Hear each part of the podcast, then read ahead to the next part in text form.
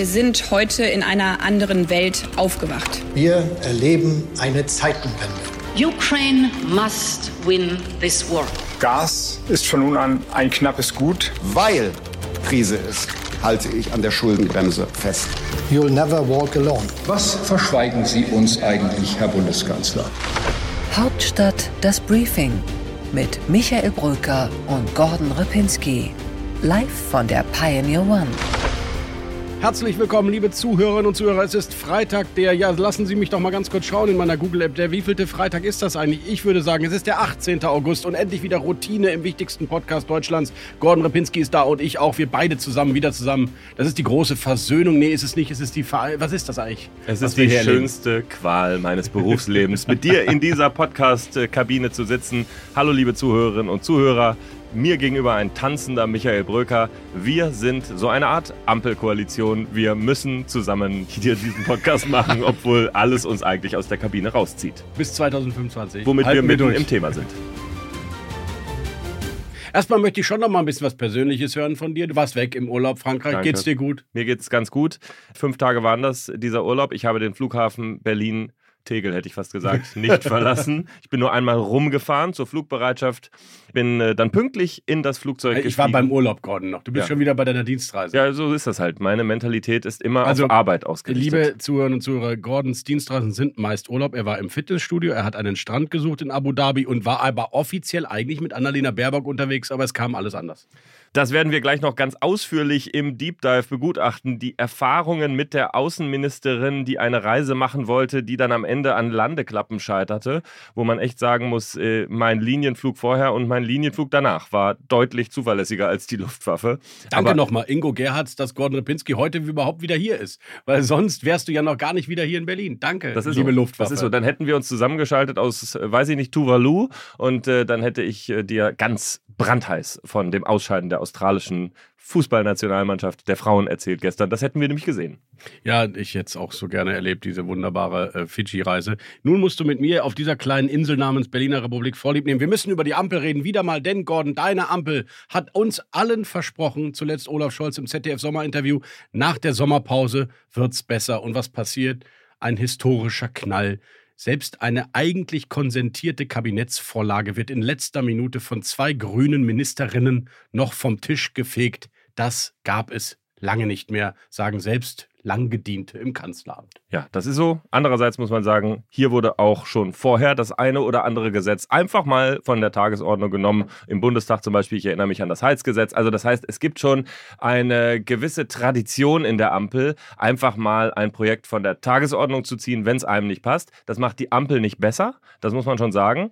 Aber klar ist, da sind wir uns ausnahmsweise wahrscheinlich einig, der Neustart nach der Sommerpause ist schon verpatzt, bevor er überhaupt beginnen konnte.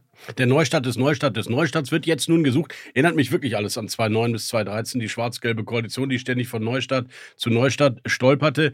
Ich finde aber bemerkenswert, Gordon, es ist ja nicht schlimm, dass ein Gesetz bei drei Parteien nicht konsentiert wird. Aber dafür sind ja diese Runden da. Die berühmte Staatssekretärsrunde von Chef des Bundeskanzleramts Wolfgang Schmidt, die tagt am Montagabend. Und wenn die sich dort nicht einig sind, dann kommt es halt nicht ins Kabinett. Aber dass eine Uneinigkeit dann rauskommt und die Lisa Paus sogar noch damit quasi Wahlkampf macht, ich habe das blockiert, das ist schon erstaunlich. Das finde ich auch erstaunlich. Ich finde sowieso manches erstaunlich, was Lisa Paus macht in Sachen Kindergrundsicherung. Zum Beispiel allein die Summe 12 Milliarden einfach mal in den Raum zu stellen, ohne dass es jemals mit einem Konzept unterlegt ist, ist eigenartig. Von den 12 Milliarden ist sie ja jetzt mittlerweile runtergerückt. Und man muss ja auch sagen, es ist ja schon ohnehin bei ihr ein kontroverses Thema immer gewesen. Du erinnerst dich an den Brief im Sommer von Bundeskanzler Scholz an sie, dass sie jetzt einen Gesetzentwurf vorlegen muss. Das heißt, das ist ja schon ein extremes demonstratives Zeichen, auch im Wissen, dass so ein Brief immer nach draußen gerät, sonst schreibt ein Bundeskanzler keine Briefe. Sie ist da schon unter Druck, auch aus dem Bundeskanzleramt. Und sie ist da auch wenn sie jetzt die Unterstützung der Grünen hat, schon sehr solitärmäßig unterwegs. Ja, die Grünen Unterstützung, so hat sie ja gar nicht. Robert Habeck hatte alles bereits besprochen. Der Mann war im digitalen Detox, wie ein äh, Bundesminister mir erzählte, und zwar in Schweden und hat sich dann zugeschaltet, hatte alles schön und fertig gemacht mit Lindner, mit Scholz und plötzlich kommen Lisa Paus und Steffi Lemkes Staatssekretär um die Ecke, die ja als im Lager von Annalena Baerbock zugehörig gelten. Vielleicht ist das auch ein bisschen Machtkampf. Habeck gegen Baerbock, Team Baerbock gegen Habeck. Jedenfalls würde Habeck jetzt erneut, wie damals beim Koalitionsgipfel, als es um 30 Stunden Debatten ging, erneut von seinem eigenen linken Parteiflügel, wenn man so will, gestoppt worden. Das ist allmählich auch ein grünes Thema, was wir ja, da erleben. Das ist ein grünes Thema und deswegen ist die Antwort auch nicht so einfach, ähm, dass du sagst, ja, die Grünen waren ja dabei, Robert Habeck war dabei. Die grüne Basis oder auch die grünen Abgeordneten oder die Fraktion, ja, genau. oder auch die Fraktion, die haben natürlich eine andere Emotionalität, die fühlen sich natürlich auch von der FDP genervt und Liebe Zuhörerinnen und Zuhörer, auch wenn es weh tut, ich möchte jetzt einmal eine Lanze brechen für Robert Habeck, der verdammt viel abbekommen hat von der FDP im Laufe dieses Jahres. Wahrscheinlich so viel wie kein anderer Politiker in dieser Ampelkoalition. Und der trotzdem sagt, ich bin beim Neustart dabei und ich ziehe auch dieses Wachstumschancengesetz durch, auch wenn vielleicht nicht im Gegenzug dieses oder jenes grüne Projekt mit verabschiedet wird. Richtig, Gordon, aber man muss dazu sagen, er selbst hat ja noch einen Punkt reinverhandelt, nämlich die degressive AFA für alle beweglichen Wirtschaftsgüter. Man muss wissen, das ist eine Sonderabschreibung, ein großes Unterstützungsprogramm für die deutsche Wirtschaft. Es wirkt fast wie eine Art Steuersenkung. Insofern ist klar, dass der grüne Flügel, der linke grüne Flügel, das nicht so toll findet, was der Habeck damit Lindner vereinbart hat. Klammer auf, Gordon. Lisa Paus ist eine Finanzpolitikerin im Herzen ihres Lebens immer gewesen. Sie findet das grundfalsch, was der Lindner da präsentiert. Grundfalsch. Die will ein ganz anderes Gesetz, nämlich wahrscheinlich äh, 100 Milliarden Staatsfonds für alle möglichen Umbaumaßnahmen dieser Gesellschaft. Also ich sag dir, für mich ist Lisa Paus eine Wahlkämpferin und äh, eine Berliner Politikerin. Und beides äh, verschafft dir nicht gerade eine besonders große Rationalität. Ne? Berliner Politikerinnen, auch Politiker, haben nicht gerade auf einem Boden der Landespolitik gelernt, in der man Konsens sucht, in der man Lösungen sucht. Nicht, sondern, dass Kai Wegner uns beim nächsten Veranstaltung wieder in die Mangel nimmt und sagt, also Herr Repinski, so geht das aber nicht. Ja, ich freue mich schon auf Kai Wegner, weil der versucht es jetzt anders, aber äh, ob er es dann schafft, werden wir sehen. Also, Lisa Paus ist eine Wahlkämpferin. Ne? Lisa Paus, und wo du Kai Wegner sagst, Lisa Paus möchte, glaube ich, Kai Wegner herausfordern das nächste Mal. Und sie sucht sich jetzt Profil, um das dann in einigen Jahren, wann ist die Wahl? 20, keine Ahnung, vier Jahre hin. Dann wird sie, nee, stimmt gar nicht, drei Jahre ist es nur noch hin. Es ist ja die Legislaturperiode, ist ja, ja schon ja. angefangen. Das heißt, ja. drei Jahre ist es noch hin, dann wird gewählt. Hm. Und Lisa Paus ist natürlich eine heiße Kandidatin dafür, womöglich dann äh, einmal Bettina Jarasch in der Spitzenkandidatur abzulösen. Und ich glaube, sie arbeitet jetzt schon an ihrem Profil. Und das zielt in Richtung grüne Basis, linke Grüne, Berliner Grüne. Und da kann ihr das nutzen. Für die Ampel ist eine Katastrophe. Ja, und für Olaf Scholz natürlich auch. Also äh, erstmals schafft es sein Kanzleramtschef nicht mehr, vorher noch irgendwie das Terrain zu sondieren vor so einer Kabinettssitzung. Das ist schon ein bisschen peinlich. Und hinzu kommt, dass Lisa Paus, die ja de facto kein Vetorecht hat, wie es der Finanzminister zum Beispiel hat, ihre Rolle im Kabinett maximal ausreizt. Und natürlich hätte Olaf Scholz das eigentlich überstimmen können. Dann wäre wahrscheinlich der Riesenkoalitionsknatsch da gewesen. Die Wahrheit ist doch, Gordon, es kommt kommt sowieso. Wie das Heizungsgesetz, jetzt kommt es halt ein bisschen anders, vielleicht verändert bei der Kabinettsklausur in Meseberg. Scholz hat gesagt, das Wachstumsgesetz kommt. Also was hat sie eigentlich inhaltlich am Ende damit durchgesetzt, außer ein bisschen Profil in ihren eigenen Reihen geschaffen? Die Frage hättest du auch beim Heizungsgesetz stellen können, andersrum. Ja, da hat aber das Verfassungsgericht FDP? den Stoppsignal gesetzt. Das ist schon nochmal was anderes. Naja, das war die letzte Ebene. Ja, aber das die war, war auch peinlich genug für alle Beteiligten. war ja vorher auch die Frage nach einem, äh, nach einem Verabschieden, nach einer Kabinetts- und Bundestagsbefassung. Auch das wurde ja immer wieder verzögert. Und genau das Argument der FDP ist das Argument der Grünen jetzt, dass man sagt, wir wollen es verbessern. Natürlich will man es am Ende machen. Also ich möchte noch ein paar inhaltliche Punkte sagen, warum ich Lisa Paus schon auch verstehen kann, auch wenn ich ihren politischen Schachzug nicht nachvollziehe in dem Moment und weil ich glaube, der Schaden ist natürlich trotzdem größer. 6,5 Milliarden ist die Entlastung für die Unternehmen, die Christian Lindner da ohne Gegenfinanzierung durchsetzt. Und das ist schon eine sehr einseitige Argumentation bei jeder Sozialmaßnahme. Dazu gehört eben auch die Kindergrundsicherung.